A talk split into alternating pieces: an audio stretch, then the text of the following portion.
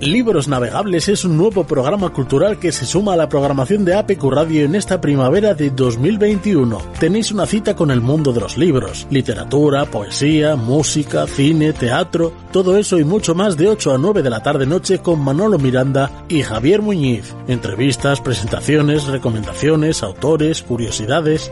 Libros navegables, libros que nos hacen descubrir mundos, culturas, emociones, sensaciones, ideas, pensamientos. Libros navegables. Seguro que tienes algún libro que te ha marcado su lectura, otro que te impactó, otros que te hicieron reflexionar, quizá alguno que te cambió la vida. Libros, libros, libros. Recuerda, Libros Navegables, con Javier Muñiz y Manolo Miranda, los lunes de 8 a 9 de la tarde noche en APQ Radio, en el 91.5 y 106.1 de la FM, así como en apqradio.es.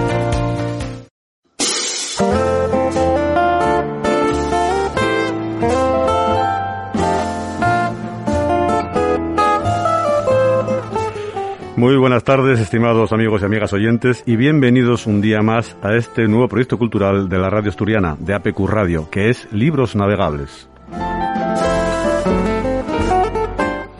Desde el cuadro de mandos técnicos reciben el saludo de nuestro compañero Fran Rodríguez, que he de decir que ya ha manifestado su desacuerdo con el tema musical de hoy.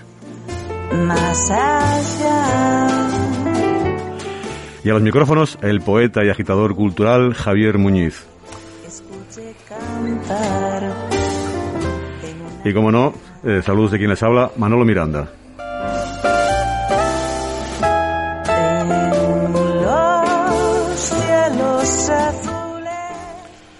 Muy buenas tardes, Manolo, ¿cómo nos encontramos? Buenas tardes, bien, aquí ya he recibido el varapalo de, de Fran en el tema musical, así que no sé, no sé la que habrá hoy. Hoy empezamos muy bien el programa, es que nuestros oyentes no, No. lo pudieron escuchar. Guns N' Roses. Pero bueno, habrá, habrá que algún día elegir algún tema de esos. Oye, eh, tenemos que eh, reseñar que a nuestros oyentes que este próximo miércoles tenemos un especial de libros navegables.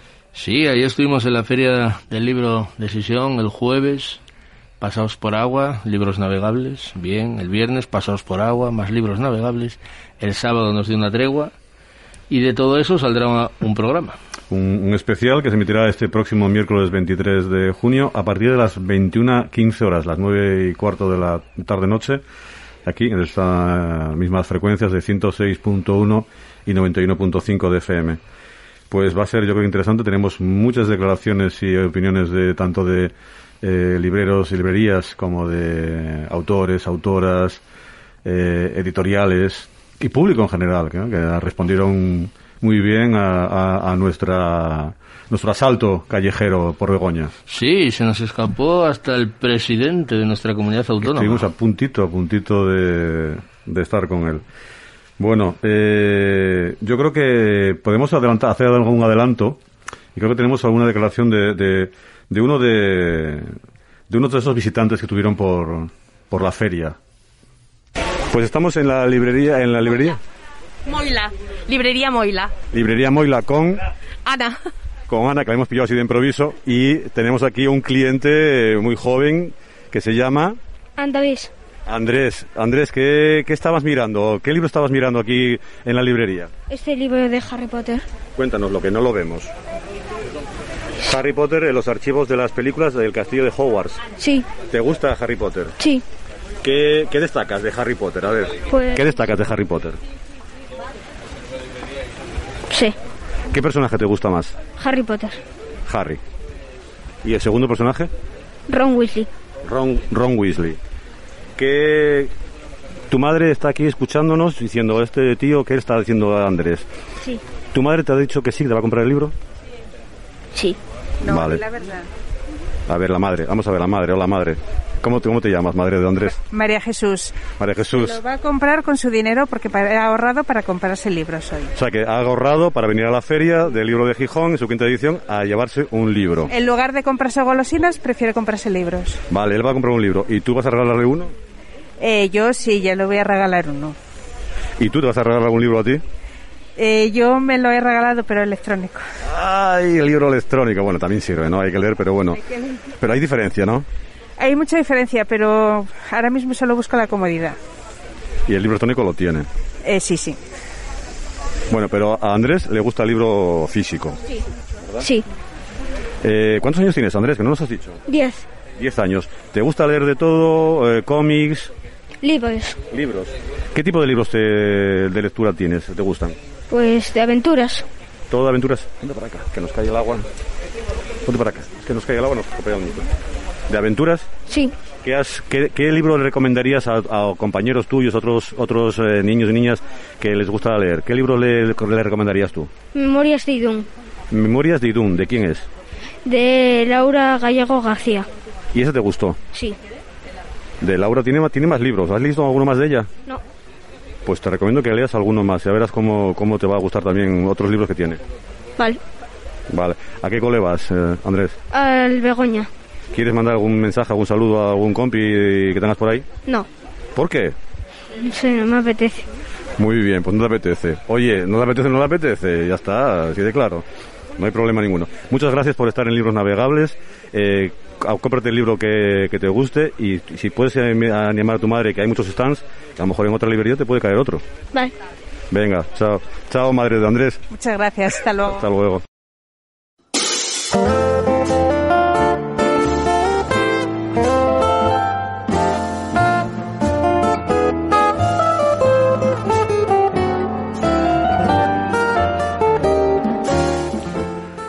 Pues sí, un- Andrés y su madre, Andrés un fenómeno, un fenómeno. Un saludo que mandamos desde aquí Andrés y a la madre de Andrés.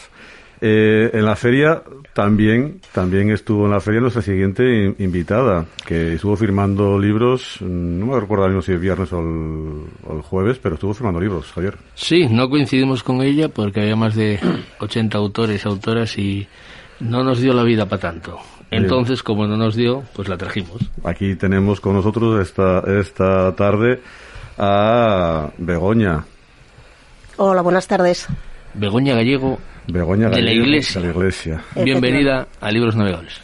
Muchas gracias por darme esta oportunidad de estar con vosotros aquí esta tarde-noche. El placer es nuestro tener aquí autores y autoras, eh, pues yo creo que es fantástico. Eh, escritora gijonesa, Efectivamente. Y nos vienes a presentar Las almas de los inocentes, una segunda parte de una trilogía vampírica. Sí, es, eh, como bien dices, la segunda parte de una trilogía vampírica eh, que yo le tengo mucho cariño, aunque la primera, que es Cazadores con Alma, me gustó mucho cómo quedó.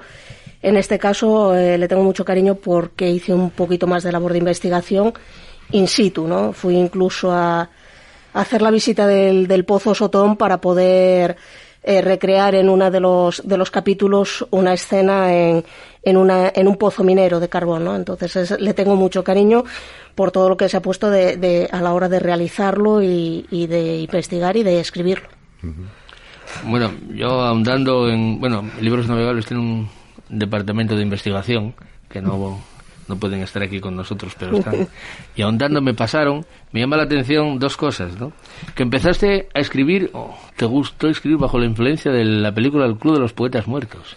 Sí, la verdad es que el ambiente que había de escritores que se genera con el profesor, cómo lo que es la escritura va haciendo crecer a, a las amistades entre ellos, cómo se defienden, la unión que hay entre ellos. Yo creo que todo eso, ese alma que había en, en la película, eh, me llevó un poco a, no empecé a escribir con eso, ¿no? Sino que me llamó, me impulsó a escribir más. Pero claro, lo que escribes con 13 años, hay gente maravillosa que con 13 años escribe grandes obras, pero en mi caso no, en mi caso era ya algo más adolescente, más tal, y fue creciendo un poquito eh, a raíz de eso, pero más con a través de talleres y, y demás hasta llegar a novelas. Es que, es que me llama, me llama la atención, porque claro, el Club de los Poetas Muertas y yo siempre tengo que hablar de lo mío. Y empezaste a escribir poesía. Sí, empecé con poesía, empecé con poesía. Lo que pasa que ya te digo, ahora releyéndolo eh, no es algo que, que tenga una calidad que a mí me, me guste, ¿no? Pero sí, escribí y escribí mucha, po- escribí mucha poesía. Y de hecho incluso llegué a ganar un, un concurso de, de la Asociación de Vecinos Alfonso Camín de Gijón, eh, de Poesía por la Paz. Pero no te convence. No me convence lo que escribí com- como poeta. y lo has, lo has dejado un poco aparcado. Lo he dejado un poco, no, de momento totalmente aparcado. Están ahí las libretas con los poemas, pero no, no creo que tenga mucha viabilidad la Es que, explotación. es, que, es que Javier intenta llevarse al lado oscuro de la poesía a todo el mundo. Eso es a, a todo el mundo. ¿no? Hombre, yo podría escribir poesía, ¿no? Pero no creo que fuera de la calidad que puede escribir Javier o, o cualquier otra persona de las que tiene en su entorno. Sí, yo creo que poesía puede escribir todo el mundo exactamente. Pasa que el problema es poder expresarlo bien, poder tener. Bueno, no, no es fácil, igual que escribir, ¿no? O sea, no. Está claro. Eh, vamos a hablar de, de esta. ¿Qué se encuentran los lectores cuando van a leer Las almas de los inocentes? Se van a encontrar eh, una trama vampírica totalmente distinta a lo que estamos acostumbrados. No piensen que se van a encontrar nada tipo crepúsculo, eh, nada tipo Anris. De hecho, se le intenta dar una vuelta de tuerca a todo lo que son los mitos y leyendas de, de los vampiros. eh, se le intenta dar una explicación a por qué la madera le, le hace daño. Incluso hay cosas como, el como los elementos religiosos que aquí no les hacen ningún tipo de, de efecto. Y se van a encontrar vampiros muy humanizados en tanto a sentimientos, pensamientos, van a tener su alma y van a, van a tener las mismas eh, conflictos que pueda tener una persona humana, ¿no? Van a encontrarse mucha lucha, van a encontrarse una narrativa muy visual, casi van a, a pensar que están leyendo una película, por decirlo de algún modo. Eh, una lectura muy ágil y sobre todo una historia muy fresca que yo creo, desde mi punto de vista y por la gente que lo está leyendo, que no tiene, que tiene su punto de originalidad en relación a otras historias vampíricas. Porque el tema de los vampiros está como muy comercializado por el, por el cine, quizás, muy idealizado. Eh, está muy idealizado, pero bueno, yo creo que hay de todo, ¿no? Porque con Crepúsculo se le dio ahí una vuelta de tuerca eh, en un campo metiéndole más tema juvenil, ¿no? Y luego nos vamos a- al, vampiri- al vampiro gótico típico, ¿no? De- sobre todo a través de Drácula y de entrevista con el vampiro.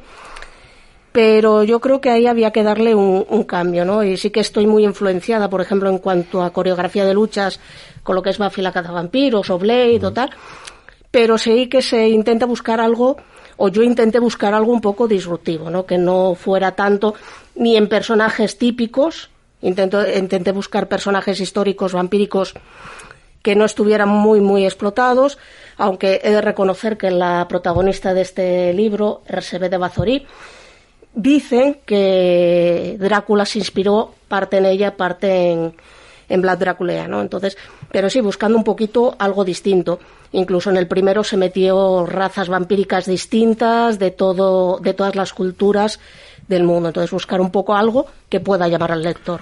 ¿Esta segunda parte es independiente de, de la primera, de Cazadores con Alma, o, o- es mejor ir leyéndolos seguidos? Siempre es mejor ir leyendo los seguidos, pero en este caso se pueden leer de forma independiente sin ningún tipo de problema, porque son autoconclusivos. Quizá este segundo, con el tercero, sí dependan más el uno del otro, ¿no? Pero estos dos son autoconclusivos en sí. Sí, bueno, porque yo estuve mirando Cazadores con Almas el primero, ¿no? Por Sí. ponerle en orden. Y a mí me llamó la atención la frase de Las leyes de los vampiros dicen que quien mata al rey de su clan se convierte en monarca del mismo. Sí, bueno, eso es el inicio, esa frase es imprescindible porque a raíz de ahí se, se deriva todo lo que luego va a pasar, ¿no? Eh, el hecho de que quien mata al rey de los vampiros se convierta en el, en el jefe de ellos es porque yo necesitaba que Nayara matara al jefe de los vampiros para que ella se convirtiera en jefa y a través de ahí se fuera deviniendo toda, toda la historia, porque si ella no se convierte en jefa, pues no, no da, ¿no? Entonces, es una forma de que alguien ajeno a ese mundo llegue a él, sea la jefa, con todo lo que ello conlleva, unido a todo lo que le supone el cambio de ser humano a vampiro, dejando toda su familia, todas sus costumbres, todo atrás, pero siendo un personaje que no ha dejado su alma atrás, que no es ese vampiro sádico, deseoso de sangre, eh, lujurioso, que nos imaginamos, ¿no? Entonces es el contraste para poder iniciar a raíz de ahí todo lo que le va a suceder a Nayara cuando vuelve a buscar a su familia, cuando quiere volver a su mundo, aún siendo vampiro. ¿La tercera parte? ¿Para cuándo? Pues- que queda, muy poquito, ¿no? Está muy cerquita de... La tercera parte ya está enviada a editorial, le falta que den el visto bueno. y posiblemente, si dan el visto bueno, salga en editorial ya a finales de año, septiembre, octubre. Y si no, pues la sacaremos de la forma que haya que sacarla, pero también para este año. este año sale fijo. Sí, la, la, idea es que salga este año. ¿Y tienes algo más? ¿Tienes eh, cultivas algún otro tipo de relatos que no sea o de temática que no sea eh, vampiros? Sí, de hecho tenía muchas ganas de acabar con la trilogía para empezar con, con otro tipo de, de, novelas, ¿no? De hecho ya he empezado a escribir, aunque de forma muy lenta, eh, algo mm, tipo thriller con trasfondo LGTBI y tengo en mente también eh, otro thriller, pero quiero ver cómo lo encajo dentro del mundo del ciclismo y si es posible meter algo dentro de lo que es eh, Vuelta Ciclista Asturias para también potenciar un poquito eh, esta vuelta que tenemos aquí en Asturias y que aunque es conocida pues quizás no tanto como, Aprove como apro aprovechar esa temática para, para meter eh... ver veremos si la puedo meter si no o si tiene que ser con algo más ficticio pero la idea es ir un poco por ahí no, bueno, ya sabíamos, no, yo, yo, retomo la historia de los vampiros, ya nos dijiste que Nayara era la protagonista, Sí. y habrá, me imagino, porque no, no los leí, que habrá un malo o una mala. Hay varios malos, de hecho, en- eh, mueren todos. ¿eh? Los malos mueren. Eh, no, a ver, en el, en el primer, en el primer, la primera entrega, el malo es una- un ente inventado, incluso es un- una tipología de especie que no, que no existe, ¿no? Que me inventé yo, que es, bueno, no lo digo porque si no destripo la, No, no destripes, no no, destripes. no voy a hacer No, no, spoiler. no, no. Que Eh, destripen los vampiros. Eso es. Pero que no es realmente tal. Pero en la segunda sí que eh, el malo es un personaje histórico real, que como os decía es Ersebet de Bazorí, eh, la condesa sangrienta.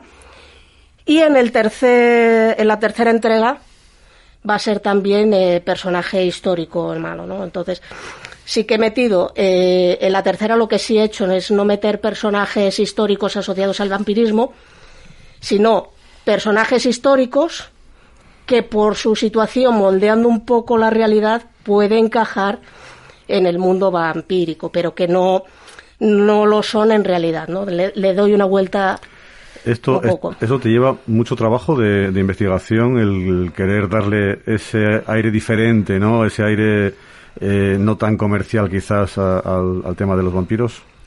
Lleva mucho trabajo de investigación, pero obviamente es tiempo de lectura, tiempo de rebuscar en internet, tiempo de tal. Pero, pero al final no es como antiguamente, ¿no? Eh, La verdad es que la investigación ahora para, para los escritores, gracias a internet se nos ha llenado mucho, aunque como os dije antes, hay momentos en los que quieras ir a ver algo, como pasó con el Pozo Sotón, que estuvo paralizado la escritura de este libro hasta que pude hacer la visita. Pero normalmente todo lo que es historia, todo lo que es datos históricos de personajes, puedes verlos por internet o por libros si lo tienes mucho más cercano que lo tenían pues a lo mejor hace 50 años o 60 a la hora de buscar información. Pues eh, es que yo me quedo con ganas de leer los libros. Yo qué te diga, a mí el tema vampírico sí me gusta, Javier. Bueno, va Yo creo que ahí hay poesía también, ¿eh? No lo pongo en duda, no lo pongo en duda. Pero no le voy a decir que voy a llegar a casa y voy a ponerme a leerlos porque la iba, la iba a engañar. Y no, no, no la quiero. No, de todos modos, lo, que sí te digo, que aunque yo no escribo poesía pura y dura, eh, sí que es cierto que cuando escribo relato corto y tal, sí son relatos más poéticos. Entonces eso aquí algo de, de poético en algún momento sí que hay, aunque no sea poesía pura y dura, pero obviamente no es el, el campo que a ti te gusta. Pues Begoña Gallego de la Iglesia, muchísimas gracias por estar en Libros Navegables, por presentarnos tu, li- tu último libro, Las Almas de los Inocentes, y también el, el primero, ¿no? El de Cazadores con Alma. Muchísimas gracias, mucha suerte y bueno, esperamos ver- vernos en esa tercera entrega de, de la saga. Y sobre todo muchas gracias por ponerte en contacto con libros navegables. Un placer. Igualmente, muchas gracias. La Cruz de Alfonso, novela de amor, acción y aventuras que transcurre en Asturias durante los años 90. La Cruz de Alfonso, puedes comprarla en Amazon por solo 10 euros o en formato ebook en la Casa del Libro por 2,85 euros. La Cruz de Alfonso, visita la página en Facebook.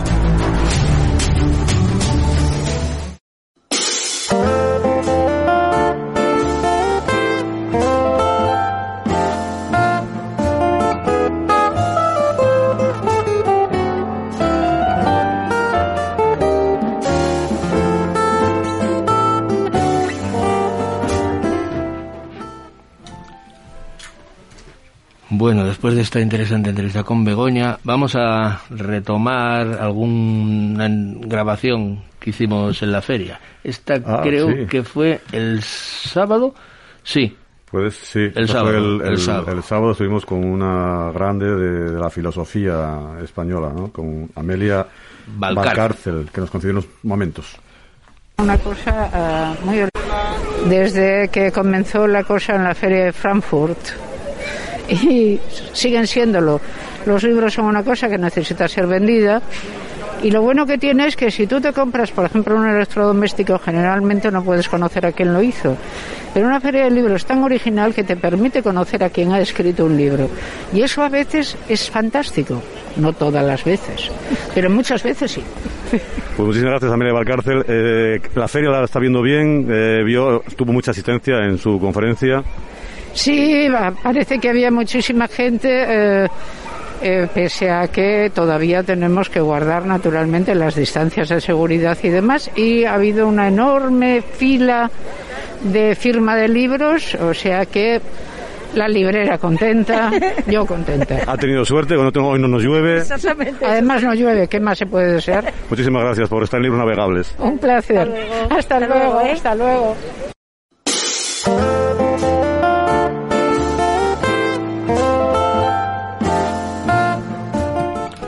Pues también nuestra siguiente invitada se pasó por la Feria del Libro de Gijón a firmar ejemplares de su último trabajo que se llama Un tranvía entre dos mundos. Y ella es Cristina Muñiz Martín. Buenas tardes, Cristina. Buenas tardes. buenas tardes, Cristina, bienvenida a. Libros Navegables. Cristina es una, una escritora ya consolidada y con multitud de textos publicados, en gran parte escritos en asturiano. Y también es creadora de monólogos y aficionada al teatro. También ha hecho opinillos con, con el teatro.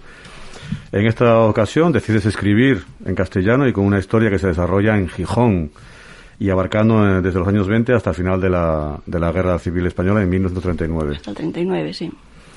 Cuéntanos, ¿cómo, cómo surge todo esto de, de de repente escribir en castellano y ¡boom! meternos en esos años 20 hasta casi 40? Pues esto era una idea que me rondaba desde hacía tiempo.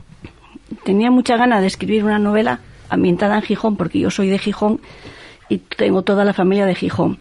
Y después yo en, casa me crié con, con mi abuela, o sea, con mis padres, pero mi abuela vivía con nosotros.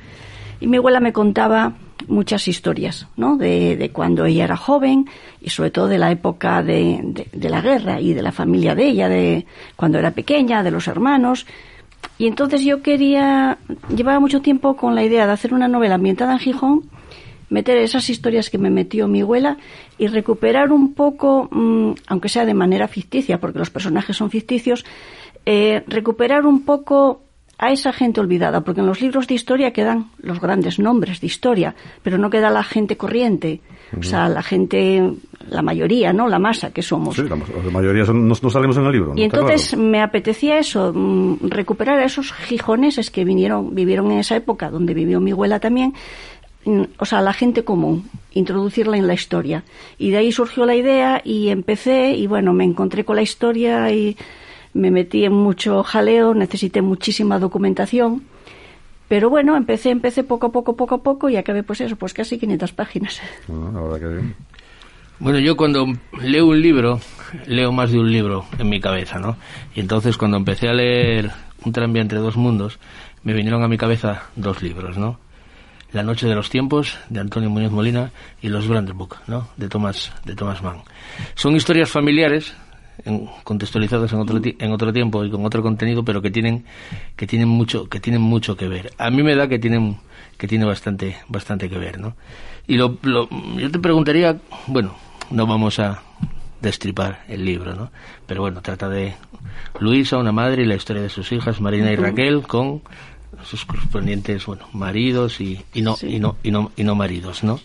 ¿Por qué Luisa y sus hijas, Marina y Raquel, no es que sean el punto de partida del libro, que el punto de partida empieza con otro personaje que hablaremos luego de él, pero ¿por qué, por qué ellos? ¿Por esta tradición oral de tu abuela? Eh, no hay un porqué. Yo cuando, vamos, vamos a ver, hay dos tipos de escritores, ¿no? Hay el escritor que va creando una historia en la cabeza, la tiene que crear entera y va planificando, quiero decir esto y lo otro, y cuando ya lo tiene en la cabeza lo suelta en, en el papel o en el ordenador. Y hay otro tipo de escritores al que yo pertenezco mm, que somos más impulsivos. Empezamos a escribir y no sabemos muy bien lo que vamos a escribir. Y la historia va saliendo y se va desarrollando.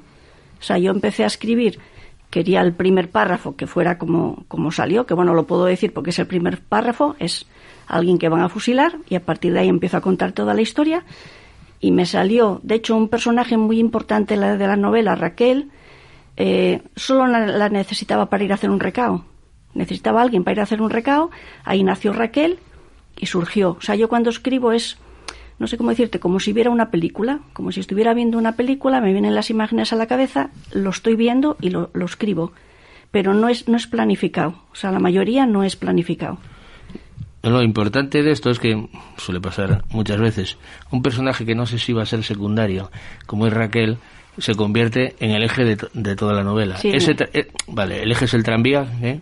que, une los, los barrios, digamos, el centro populoso con, los, con los, los, barrios periféricos, pero Raquel es el hilo conductor. Sí, es prácticamente el, personaje principal, sí, sí.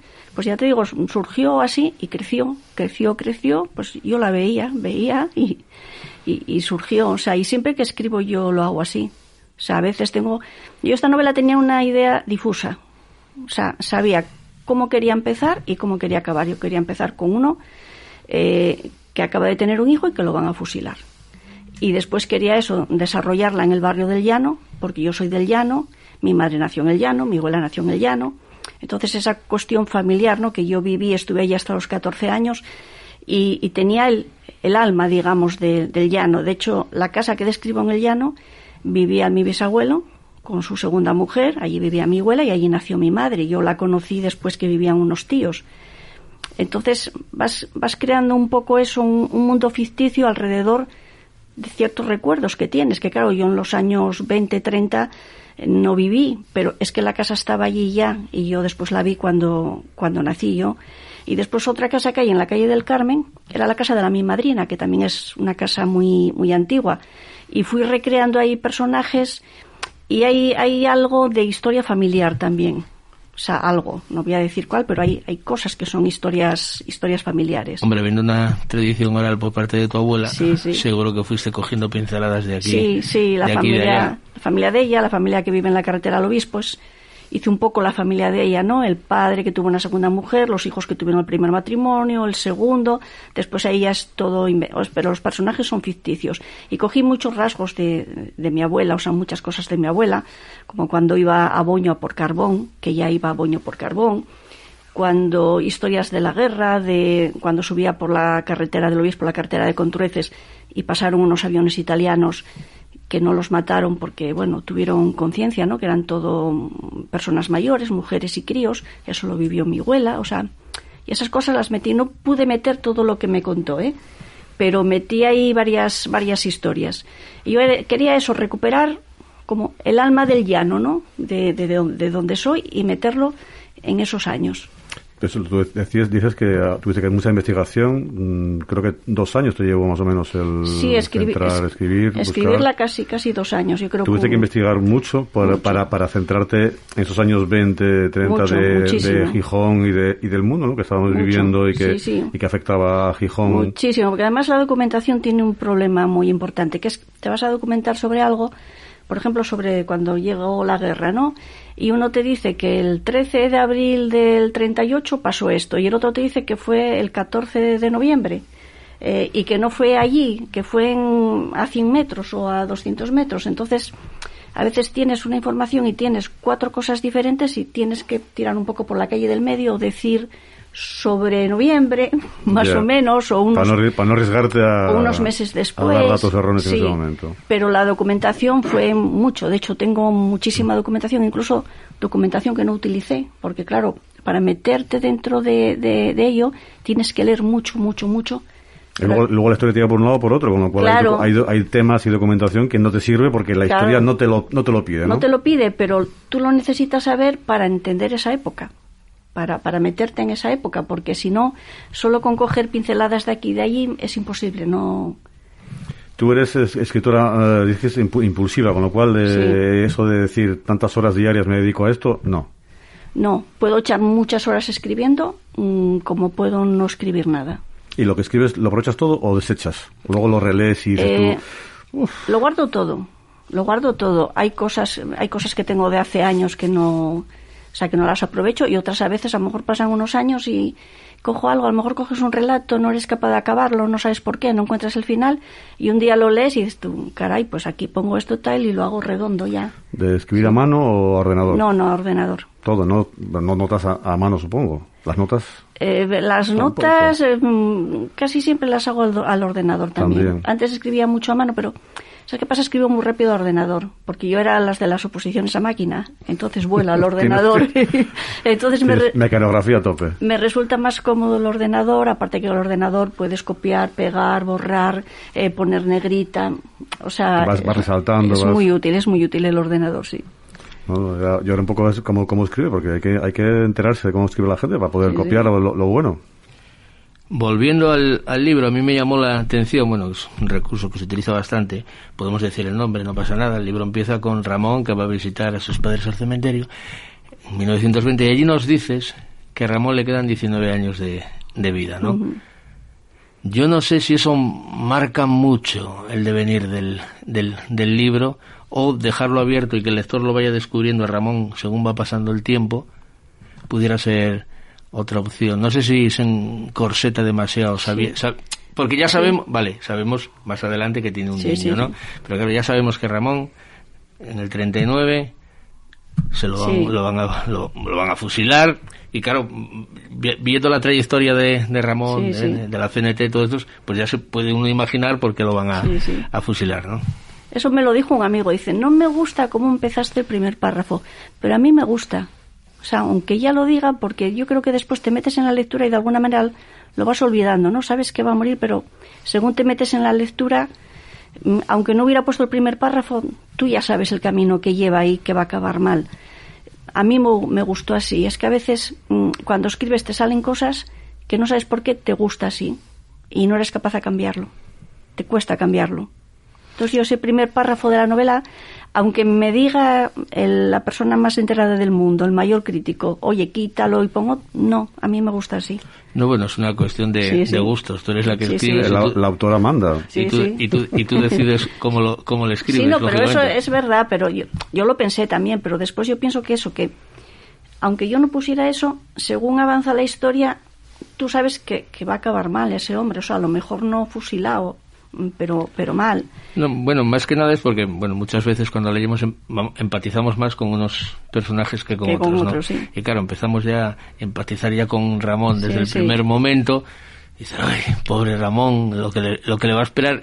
Ya sin ir leyendo, ya Sí. vas sufriendo, Ya vas po- sufriendo antes de lo eso, que le va a pasar a Ramón. Por Sí, eso, sí, por eso sí. un poco lo que yo creo que buscaba Cristina, eso, como quizás, ¿no? El buscar que la gente, eh, jolines, ¿y por qué tiene que llegar a este final, ¿no? A este desenlace. Eh, tam- también puede al lector decir, mm, Claro. "Ey, ¿y por qué? ¿Y si al final se salva? ¿Y si al final eh, la bala no le da o le llega el indulto? o- Bueno, oye, crónica de una muerte anunciada ya está anunciado. sí, sí, y, sí, sí. y ahí está. Sí, bueno, yo leyendo, Sí, sí, eso también es verdad, sí. leyendo la primera página tenía bastante claro que al pobre Ramón iban a pegar cinco tiros. Vamos, Sí, sí. lo tenía claro. No, si lo digo claro, o sea, lo digo claro, sí, sí, sí. Cristina, ¿tienes algún proyecto ya en, en marcha? Sí, estoy con otra novela ahora. Bueno, ahora estoy un poco parada, que estamos en verano y me gusta más la calle ahora que puedo salir. Pero sí, tengo una bastante, bastante avanzada. Ujú. También- ¿Temática? ¿Podemos saber algo de ella o, o Eh, todavía no? También histórica, Avilés, pero no voy a decir de qué siglo. Bueno, bueno, sí, Avilés, estamos ahí, Sí, promoción sí. de Avilés, muy bien. Bueno, ella es corberana de Corberana. adopción, según sus palabras, con Sí. lo cual cogería algo próximo para escribir sobre ello. Bueno, es que Corbera y Avilés, es, no sé, me encuentro Corberana de adopción porque, vamos a ver, tengo la casa allí, ¿no?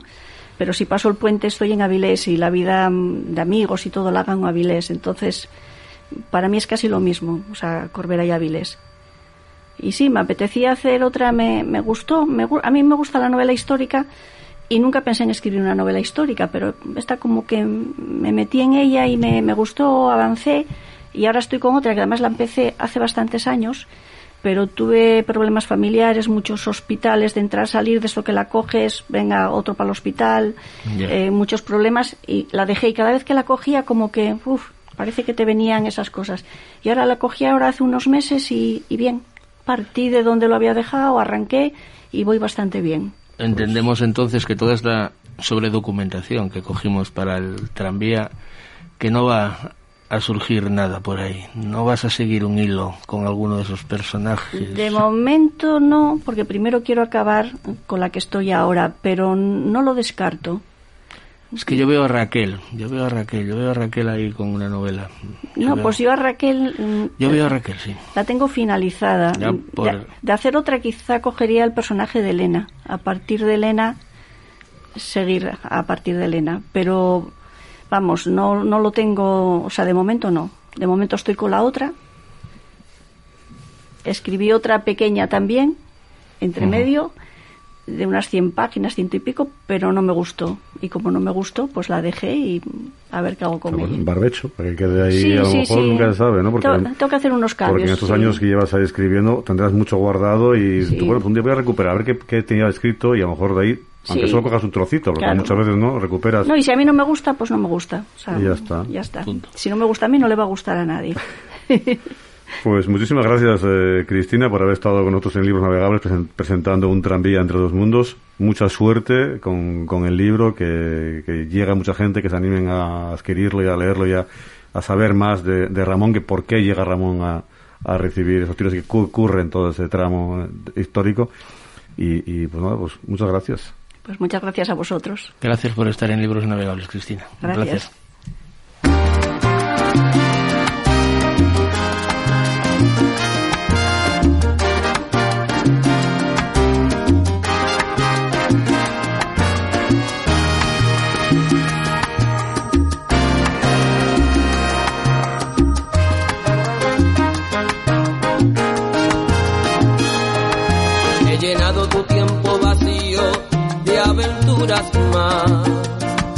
Y mi mente ha parido nostalgia por no verte ya.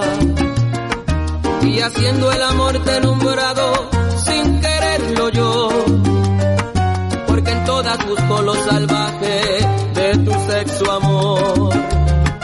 Hasta en sueño he creído tenerte devorándome y he mojado mis sábanas blancas recordándote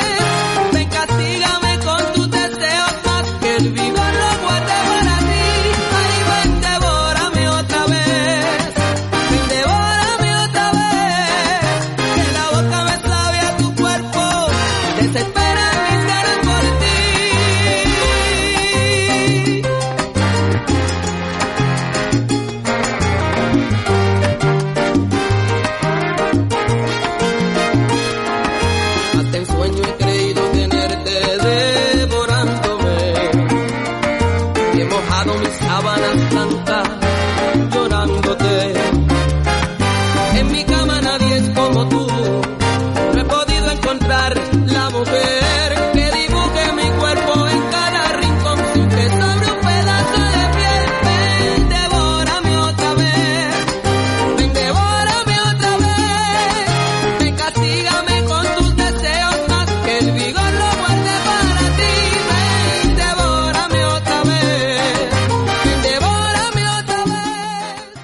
Que eh, creo que tenemos que cortar porque Fran está poniéndose enfermo. No, no, no le está gustando nada. Y antes de que enviarme ninguna, yo creo que tenemos que seguir con el programa, Javier. Yo seguiré con el programa, pero no pienso comentar nada de esta canción. Vamos a ver. Ven, Mi- devórame otra vez. Esto no hay mayor poesía que esta. Mi sudadera de hoy, que ve Fran y que aplaude, lo dice todo. Entonces ya Vamos está todo hablado. Easy Dizzy está muy bien. Y Guns N' Roses, pero esto también, esto es un poco bailoteo. Es, la- estamos el lunes de la semana, hay que afrontar la semana con alegría, con energía, con potencia. Eh, vamos a ver. Sí, sí, sí, sí, sí. Muy bien. Muy bien. Vamos, vamos. Es que nos, nos, nos va a armar alguna a esta, Fran. Vamos con con nuestra ruta litera, ruta poética violesina. Sí, creo que vamos a salir ganando todos. Bueno, pues hoy en nuestra ruta poética vilesina vamos a hablar, bueno, no es avilesino porque él es extremeño, pero bueno, tiene una vinculación muy grande con nuestra Avile- con nuestro Avilés, ¿no? Vamos a hablar de José Luis García Martín, que nació en Cáceres allá por los años 50, ¿no? Bueno, José Luis, escritor, crítico literario, profesor de la Universidad de Oviedo y es director, por ejemplo, de la revista Clarín, ¿no? Hablar de José Luis García Martín, pues es volver a hablar de, de Ana de Valle.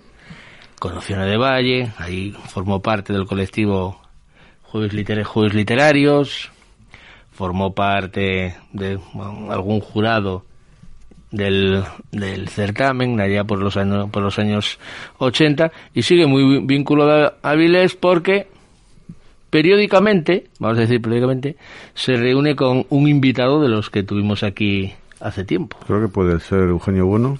Con el buen profesor y con Eugenia, claro, donde va Eugenio, va Eugenia. Y bueno, los tres suelen quedar para verse por, por Avilés, Bueno, sí. pues igual algún día conseguimos que venga a visitarnos al, al programa. Sí, yo, eh, él creo que ahora vive en Oviedo, me parece. Yo sé que vivió en Avilés, pero igual ahora vive, reside, Bueno, reside en Oviedo. Está en la capital. Pero bueno, vi- viene habit- habitualmente a Avilés, ¿o no? Ahora, según... Hombre, si viene en transporte público, igual, según estamos ahora, pero bueno. Él creo que ahora está viajando. Yo creo que ahora o está o estuvo por Italia, anduvo por allí, por, por Italia viajando, viajando. Bueno, y entonces, bueno, destacar que bueno, que José Luis García Martín forma parte ¿no? de esa tertulia mega conocida, la tertulia del Café Oliver, desde hace tantas décadas ya, ¿no? Más de 30 años que llevan allí, bueno, reuniéndose y, habla- y hablando de, de sus cosas. Pues muy bien, muy bien. La verdad que es un personaje. Sí, yo creo que ahora ya que hablé yo ya bastante de, de José Luis, o al menos un poco, ¿no? Porque tiene una biografía muy extensa, vamos a dejar que, que nos digas tú Que algo. fluya, que fluya la poesía Sí, un a poco, ver qué- ¿no? a ver qué nos dice José Luis, a porque, ver qué claro, nos- no... Begoña no pudiste, con Cristina tampoco... eh, te falta tu dosis de, de poesía. Hay que seguir insistiendo, la poesía es insistir, insistir, insistir. Aunque luego creo, E que tienes, luego creo que tienes que leernos tú una. ¿Sí? Sí, hay una que, ese que, que hay publicada nueva pues, del tema que vas a hablar después. Y esa poesía hay que leerla, ¿eh? Pues va a ser complicado, porque de memoria no, no me acuerdo. Va a ser complicado. Buscaremos la manera, buscaremos la manera. Va a ser complicado. Bueno, pues eh, yo tengo aquí preparado eh, aquellos días de verano de José Luis García Martín. Estaba en verdad muy solo aquellos días de verano. La noche se sentaba conmigo en la ventana, desgreñada, descalza, sudorosa, a la espera de un fresco amanecer que no llegaba nunca. Pero llegaste tú, arcángel de tinieblas sanguinario y hermoso, portador de una ciega sentencia. Con el puño llamabas en el portón insomne. Aquí no vive nadie. Cavernosa la voz y con susto la noche, las estrellas aciagas. Es un muerto quien vive en esta casa. Que Dios le ampare, hermano. Y me amparaste tú, en el fondo de un pozo, sin aire y sin nadie. José Luis García Martín, habló un poeta. Informática Astarte, mantenimiento e instalación de equipos informáticos tanto a nivel doméstico como en entornos empresariales. Contamos con una amplia selección de consumibles y periféricos. Configuramos equipos a medida, adaptándonos a su presupuesto. Llevamos 28 años al servicio de la informática en Avilés. Informática Astarte, calle González Abarca 23 bajo, teléfono 985 520999.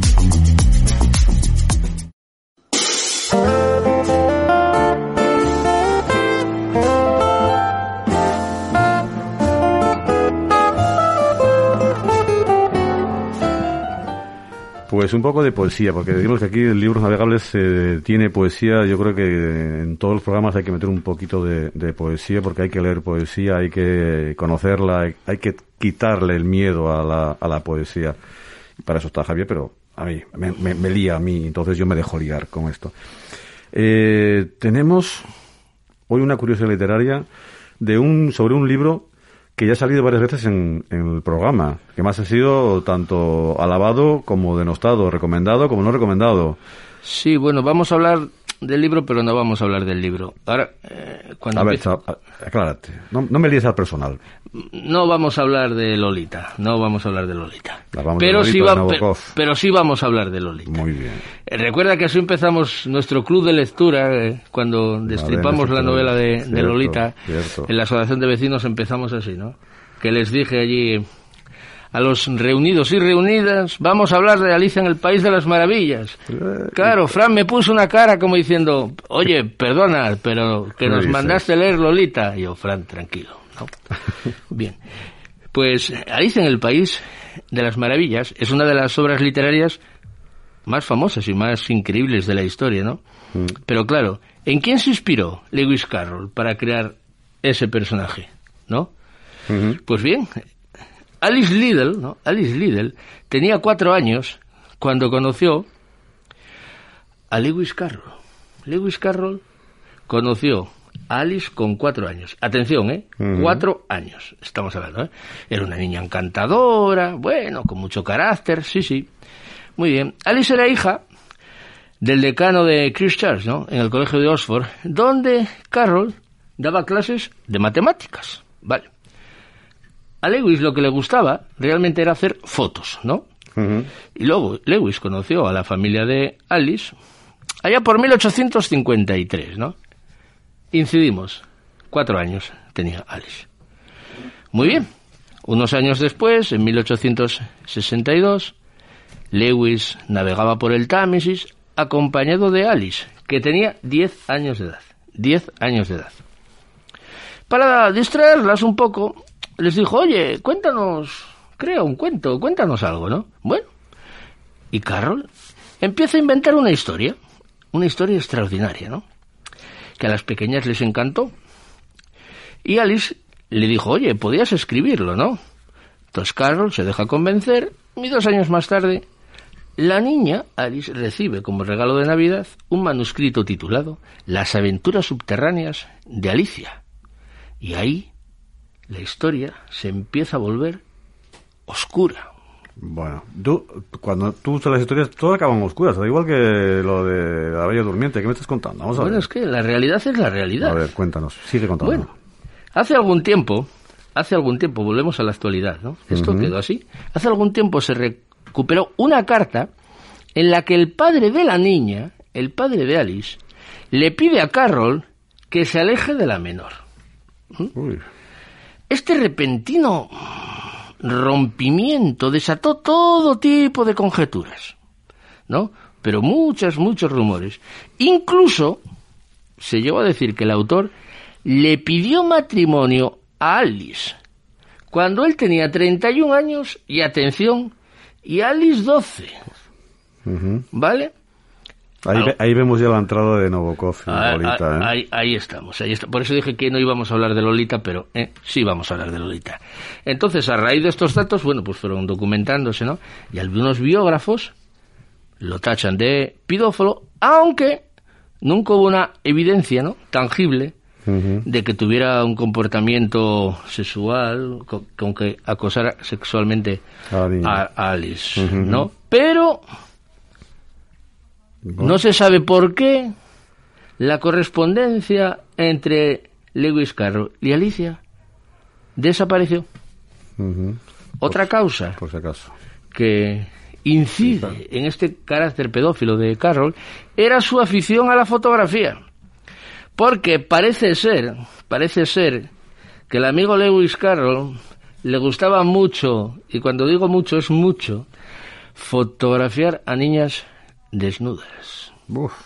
Pues entonces, yo no sé, pero este personaje creo que van a empezar a, a dejarlo maldito como se están haciendo últimamente ahora de, con un montón de personajes, con lo cual no sé, la vida que le queda o las alabanzas a Lewis Carroll. Y de momento qué- esa historia la dejo ahí y que cada uno indague, no indague. Pues tú, como te me haces el loco, y no quieres hacerlo, pero yo voy a, voy a, voy a rescatar esa poesía que eh, nuestro compañero Javier Muñiz escribió referido a este libro de Lolita y, y esta historia de, de Lewis Carroll. Con tu permiso y sin él también. Melena rubia, oro, cayendo sobre su frente altiva.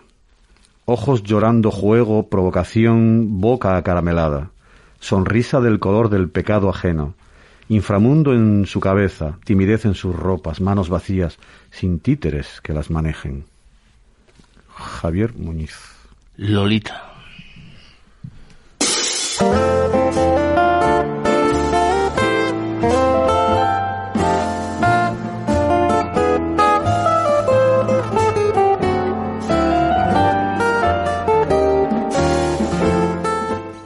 Bueno, pues yo creo que podemos todavía no da tiempo a, a poder reseñar un poquito más del- de lo que tuvimos en la feria del libro de Gijón y de lo que, bueno, podrá ser este especial del miércoles 23 a las nueve y cuarto de, de la noche. ¿Te parece? Yo creo que reseño de una, de una, peque- de una librería. Vamos a ejemplo. Pues seguimos en librería Amez y estamos con, con Raquel, la responsable de, de ella. Buenas tardes. Hola, buenas tardes. ¿Cómo va? Tenés aquí un montón de, de gente, de público, eh, yo creo que cada vez más, ¿no? Sí, y bueno, a pesar del día, la verdad que hay bastante afluencia, que bueno, a mí me sorprende ¿eh? también que haya tanto como este día. ¿Cómo, o qué, qué diferencia o qué, o qué resaltas más de la librería Ames que, tienen, que tengan otras librerías, que no tengan otras librerías? Pues, hombre, a ver, nosotros somos una librería de barrio, entonces al final ofrecemos un servicio igual como más exclusivo, más, más de barrio, más con la gente, más de calle, que igual lo hacen muchas otras librerías, pero bueno, intentamos, intentamos hacer barrio, vamos. ¿Resaltáis algún tipo de, de- de- de literatura, de libros, infantil, juvenil o, o cómic o un poco, un poco de todo?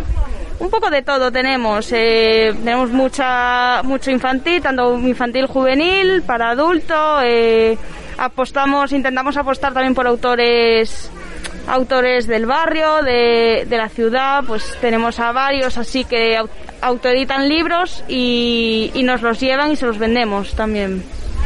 Eh, ¿cómo la feria, ¿cómo lo ves? ¿El buena inicia- iniciativa, el ayuntamiento, el poder eh, salir a la calle e intentar recuperar una normalidad?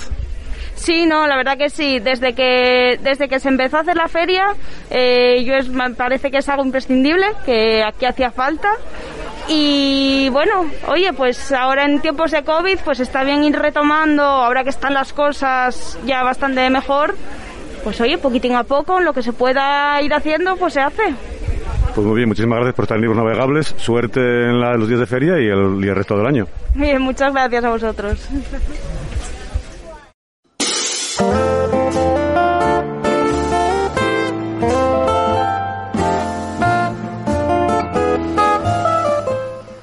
Pues nada, nos quedan un par de minutitos largos para, para comentar la, la agenda cultural que, que nos queda, Javier. Yo voy a hacer una reseña, lo siento, pero tengo que hacerla porque soy protagonista, voy a decirlo así. Faltaría más. No todo el mundo puede decir que se puede subir al escenario de, a las tablas del Palacio Valdés a estrenar una obra de teatro. Yo nunca me he subido.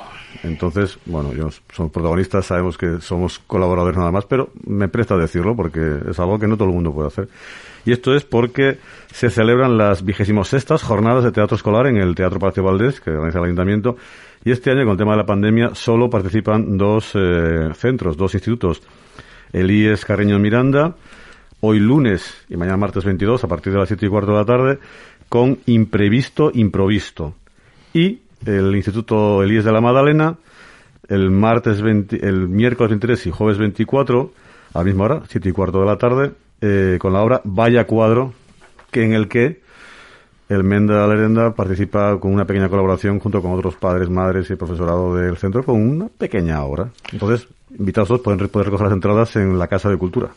El Instituto de la Madalena es un referente en el teatro escolar. Es un referente. Con Paloma, su directora, Sin duda. Aguet, hay que traerlo un día. Cursaremos la invitación. Cursaremos. Bueno, yo voy a reseñar un par de datos de agenda cultural. Más que nada como voy a ver si me postulo como concejal de cultura. Para las próximas elecciones yo lo lanzo, tendré que pensar, será un partido independiente porque si no veo yo que esto no va a ir adelante. Y entonces el jueves día 24 a las 19 horas en la Biblioteca El Ternero, último jueves de cada mes, Jueves verso. jueves verso. Ah, es que no puede ser. La gente va a tener que elegir entre teatro y verme a mí o, o ir a jueves verso. Uf. Bueno, digamos que la cartera de jueves verso ya la tenemos llena. Bueno, Sí, sí, y además, ¿va a venir? no lo sé todavía, no lo sé, no, lo- no ¿Vamos a, tener, ¿Vamos a tener a la joven poeta? Sí. Eh, no se puso en contacto conmigo. Plaza tiene, pero bueno, veremos. Pero luego, el viernes 25, a las 19 horas, en el Prestoso, en- en el ayuntamiento, vamos a hacer la presentación de Cacabelo Stories de José Giebra, ¿no? Presenta Julio Navas Morena, música de la Zarzamora. Organiza el gran Javier Malavirgen y Jueves Verso. No contento con eso, el sábado 26 en la Biblioteca El Ternero, otra vez a las 19 horas, un recital poético. Eduardo Benítez, Lola Deán y Montserrat Fernández, música Ignacio Deán. Organiza Jueves Verso. Madre mía, estás que lo tiras. Y el, venga, va, y el domingo, ¿Qué más el domingo, y el domingo un combate poético, solo puede quedar uno entre 10 poetas, esto es ver- en- online jueves verso estará ahí, y lo dejo ya, y lo dejo ya, ya. ¿Ves cómo tengo que hacer contrapeso a la poesía? No puede ser, se Ya lo, lo lleva, dejo se lo lleva todo. Muchísimas gracias por estar esta edición en Libros Navegables. Esperamos que os haya resultado interesante y entretenida. Gracias por acompañarnos un lunes más en el- este nuevo programa cultural de APQ Radio. Os recordamos que podéis escucharnos los lunes de 8 a 9 de la tarde-noche en los diales de FM 106.1 de la Jungla Radio y 91.5 de Capital Radio. Y también en www.apqradio.es para el mundo mundial y a través de la plataforma iVox también los podcasts de los programas anteriores. Disfrutad y valorad las pequeñas cosas de la vida. Algunas no vuelven. Muchas gracias, muchos versos, muchos abrazos, y recordar, leer para crecer. Buenas tardes.